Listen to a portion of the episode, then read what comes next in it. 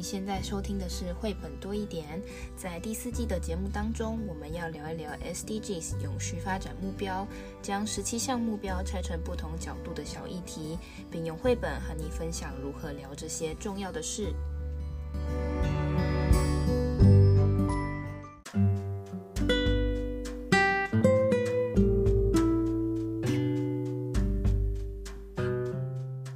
嗨，大家好，我是皮老板。蚊子，接下来三集呢，我们要讨论的主题是 SDG 六，就是洁净水跟卫生的这样子的呃永续议题。那在这个话题里面呢，我们一样会先跟大家解释一下这个中间报告，呃，这个成绩单我们过去这么应该是六七年表现的如何。在这个在这个数据里面显示啊，就是我们的目标应该是让。地球上的所有人都有干净的水可以用，卫生条件也是呃要达到一定的水准。但是就过去的成绩看起来，现在目前还有数十亿的人口没有办法获得安全干净的饮用水，那还可能有现在大约二十四亿的人是活在缺水的国家这样的状态。那这个缺水跟饮用水呢，其实它不是只有 SDG 六会。呃，讨论这件事情，因为你你可以想象嘛，没有干净的水，其实也会影响到其他的永续发展目标。没错，比如说有关于这个饥饿的部分，有关于健康的部分，所以其实都是环环相扣的。那接下来三本书呢，我们一样会切三个小小的主题跟大家介绍。那分别是第一个，我们要先知道，哎，水都在哪里？我们前前一季。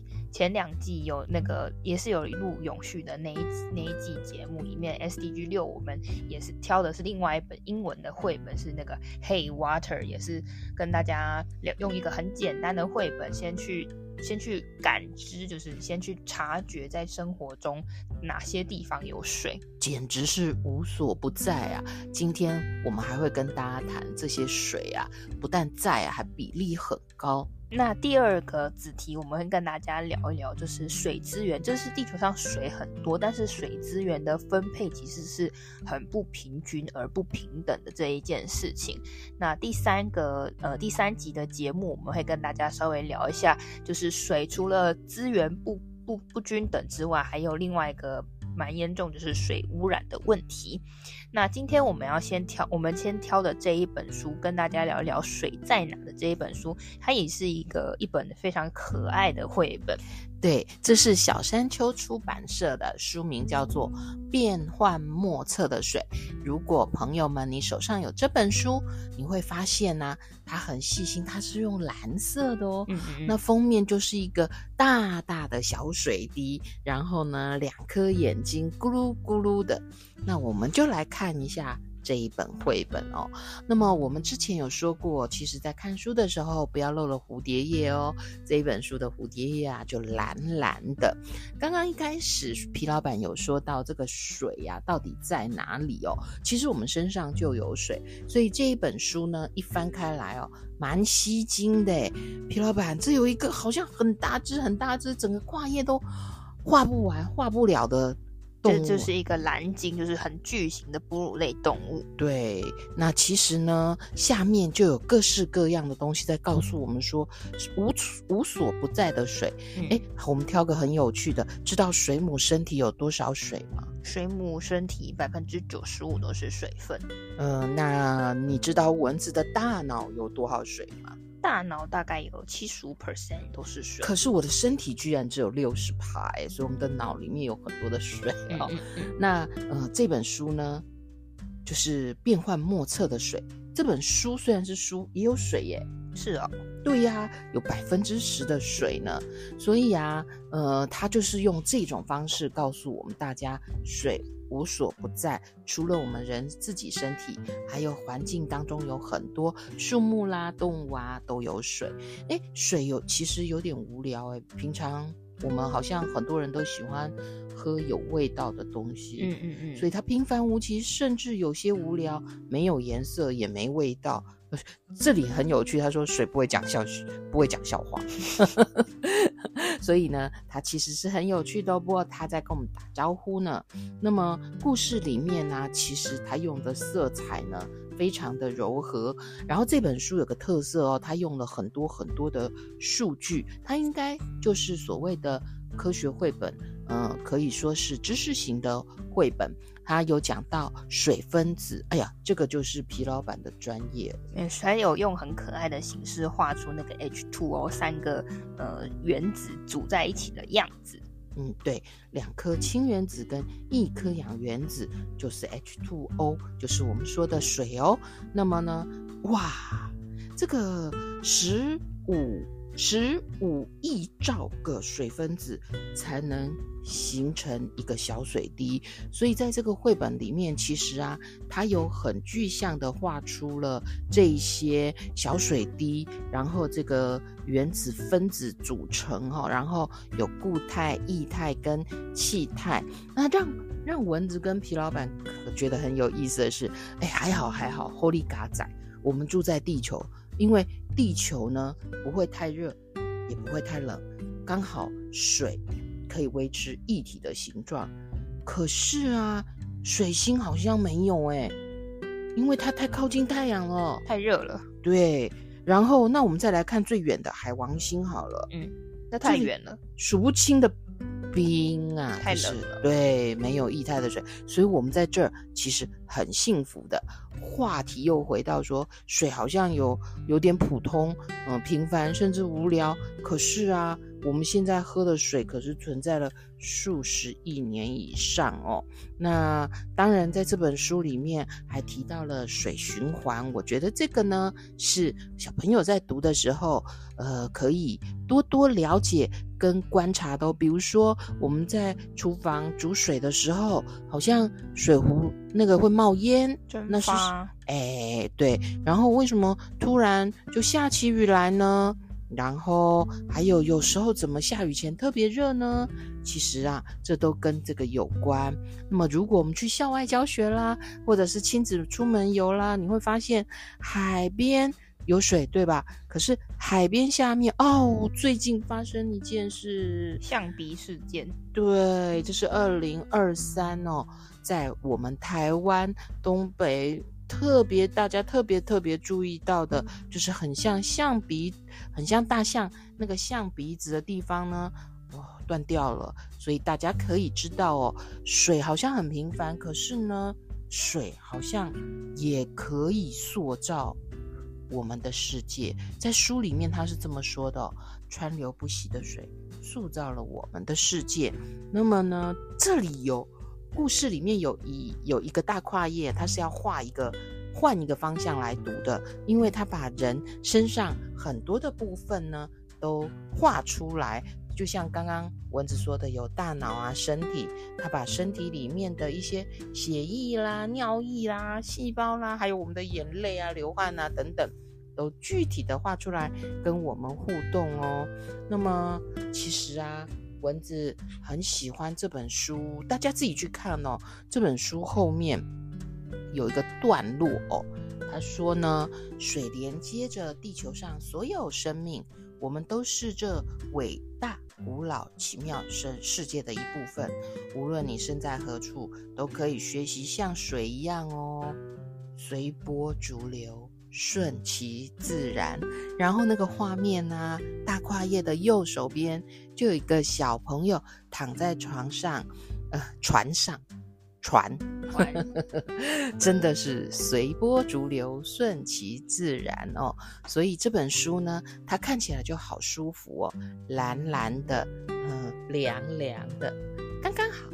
那这本书其实就是它，因为应该说介绍水这件事情的绘本非常非常多，不是只有今天我们介绍的变幻莫测的水，或是我们前面之前聊过那个 Hey Water。其实介那个水啊，就是这些故事里面就是不外乎会提到水都存在哪里，然后会会提到说哦，不同的生命体里面都有水，然后呢，人人类人类的整个细胞啊或者器官都有水，然后也会提到水循环的这件事情。那其其实里面这本书里面其实还有有一页刚刚没有特别讲到，因为它它篇幅很短，就只有一一小页的呃画面。它的那一页呢是讲说哦，大自然的这个水啊，除了在表面之外，它会流到土壤的深处。那大家有没有？有没有那个什么种花或者是种树？应该没有种树比较少。那么种种植的经验，我们不是都会在土壤上面浇水吗？学校有小田园呐、啊，我们都会种菜呀、啊。对，它就是有有点是在讲说，这个水啊，就是会到呃这个世界角落的不同地方。不仅呢是很小的生物需要水，大型的生物也需要水，动物、植物各个生命体其实都是需要水分。对，而且他还提到小生物可以帮助大型生物存活。活茁壮。那另外，其实，诶、欸，应该是念有念过自然课的同学的，应该都知道，说这个地球上虽然看起来都蓝蓝的都是水，但是可以用的水其实比例上是非常少的。哎、欸，对，我去海边玩的时候，有时候呛到是咸的。对，所以我们人类，我们人类啦，可以用的基本上是叫做淡水。那淡水。淡就是那个咸淡的淡，不是淡水地区那个淡。这个淡水才是我们可以一般日常使用的这样子的水。那这个水呢，其实因为我们平常如果是小朋友或是一般小学生，我们比较能够理解的就是看得到的东西，就是地面上的水啊，溪溪，然后河湖泊这些。但其实有一个呃，需要跟大家。科普一下，也不说科普，要是提醒一下，其实有一种水水体非常的重要，那它其实不容易看见，它叫地下水。那如果有念过那个，应该是社会课本或是地地地科的课本，应该都会听过一句话，你一定不陌生，叫做超抽地下水造成地层下陷这件事情。那这这件事情其实大家都知道，都有这好像一个绕口令哦，大家都会背这句话，但是对于地下水的认识。比较少，那我这边就稍微跟大家小小的补充一下，因为我们要聊水在哪里嘛，我觉得聊一些这个地面上的水，这个 too easy，大家都看得到，而且大家都可以从各个地方的呃资源上或是不同的绘本都可以了解到。那这个地下水呢，其实我们人类很很大大量的在使用这个地下水，是人类总。总用水量的四分之一的来源哦，那这个地下水呢，从它的名字你就知道，它这是在地底下层的水。皮老板，我蚊子小时候啊，我阿公家前面有口井。对对对对，就是这个概念，井就是抽地下水上来用的，哦，给人们用的一个一个方式啦。那这个这个地下水呢，大面积的存在这个地底下，这个地底下的。你可以想象，这个网络也不是分配的那么均匀，有的地方地下水比较充足，的地方比较少。那在这个联合国啊，他们在他们针对水资源的开发，他们也也是呃固有固定的在开会，然后做检讨报告。那这个联合国上面就有介绍说，哦，地下水呢是一个呃人类大量使用的一个水体的资源。那它其实是呃非常容易取得的，就像像像你刚刚讲，我们那个从古早时期。大家就会打那个井嘛，去去取那个地下水来用。那这个地下水呢，除了以前我们可能什么村子口啊、巷口会有这种井水。它还有一个很大的功能，是在农业的灌溉用水。大家大家可能就是可能听故事都会觉得说，哦，下雨这个农田就会被灌溉，这样子就可以有水嘛，就植物需要水。但是如果是很久没下雨呢，那这个水怎么来？其实就是从地下水的这样子的抽取地下水的水资源来灌溉这些农作物。所以地下水其实也提供除了人类的生活之外，在农业上面也是要呃很很有帮忙的这样子，那除此之外呢，它现在来说，在各个的工业啊产业上面也会利用那个地下水，所以所以地下水对人类的社会生活来说是非常重要的一件事。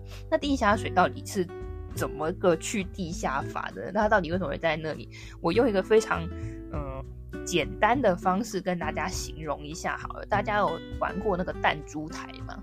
就是嗯、有有夜市有，就是呃，它有一一个一个的，然后弹珠必须闪，呃，必必须经过那个，对对对对，比较宽的，然后有地方太窄呢，它又过不去的。对对，你就想象那个弹珠台好了，就弹珠台的最上面就是我们现在就是生存的地表，那弹珠台中间不是很多凸起物嘛？就好像地层第一地表最上面那一层有很多大大小小的石头，然后最下面那些弹珠就是经过那些。那些石头，那卡关的咚咚咚，不是都会到最下面有一一盆，就是就是堆积弹珠的地方吗？一排一排堆积弹珠，而且有时候还不太均衡。对，所以你就可以想象，假设那个弹珠就是小水滴，从最上面地表这样咚咚咚咚咚下来，集结到最下面，那最下面那个我们就会说是地下水层，类似这样的想法。所以这就是地下水如何，就是下雨之后，当然有一些会到到那个地表上。有些可能到河川，那个叫地表，地上面的水。那地下水就是它会通过这些呃什么沙砾层啊，到了最下面的一个保水层。这个保水层就是存在在地底下的地下水层。那如果它如果它这个地下水层上面有被呃可能挖开地形的影响，你可能会看到一些湖泊，那就是也是地下水漏出来的那个部分。湖泊啊，然后池塘啊。然后以前有钱人还特别会在家里挖一个半月池啊，还有消防的功能呢。对，所以地下水这件事情，其实呃我们会比较少在一些绘本或是课本里面清楚的去了解它到底是什么样的情形。但是因为地下水啊，近年呢，因为水。水这件事情，我们刚刚知道，它不是只有影响一般喝喝，你还可能影响健康，它其实也影响农业、影响经济、影响整个社会。而且刚刚最后面好像最后面有说吧，就是水是连接非常多的生物跟社群的一件事情。没错哦，就是嗯，有的时候呃，那个微小的生物如果缺水了，那它可可是大大一些大巨大生物的食物诶。我们说其实。小生物可以帮助更大型生物存活啊，对，所以地下水这件事情呢，不仅是用水而已，它很可能跟粮食啊、跟社会经济安全等等都有很大的影响。所以，我们下次在讨论这个水的议题的时候，大家除了关心地上水啊，就是这个湖、河、河流、湖泊、呃海洋之外呢，地下水这件事情，我们也是可以，应该说需要大家也去关心，因为地下水其实地下水也有地下水污染的问题。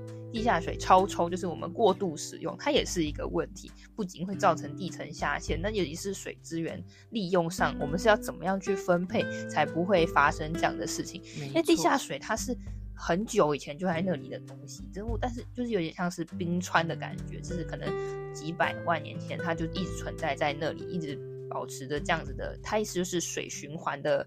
呃，一个部分是我们因为就是看得见的东西比较好，大家比较容易理解。但是地下水它也是水循环的一个部分，但是经常就比较被大家所遗忘这个重要的角色。所以今天在这个呃第一个，我们想跟大家聊聊水在哪里这件事情，重新把地下水的这个重要性跟大家重新的点出来。那今天呢，我们一样有三个问题留给大家。第一个是书本中有提到哪些地方有水呢？那第二个是在书中经常会看到水循环这样的示意图，就是从呃蒸发凝结到降水这样子的循环。那么我们人类的活动经常是在哪一个过程中呢？那第三个是这个书中啊有提到川流不息的水造造成诶造就了我们的世界。那这个书中其实有介绍这个海边啊会造成有海海崖跟凹壁。那你知道还有哪些地貌景观是呃用水塑造而成的吗？如果你喜欢今天的节目，欢迎欢迎分享给你的朋友，也可以在评论区留下你的答案哦。我们下个故事见，拜拜，拜拜。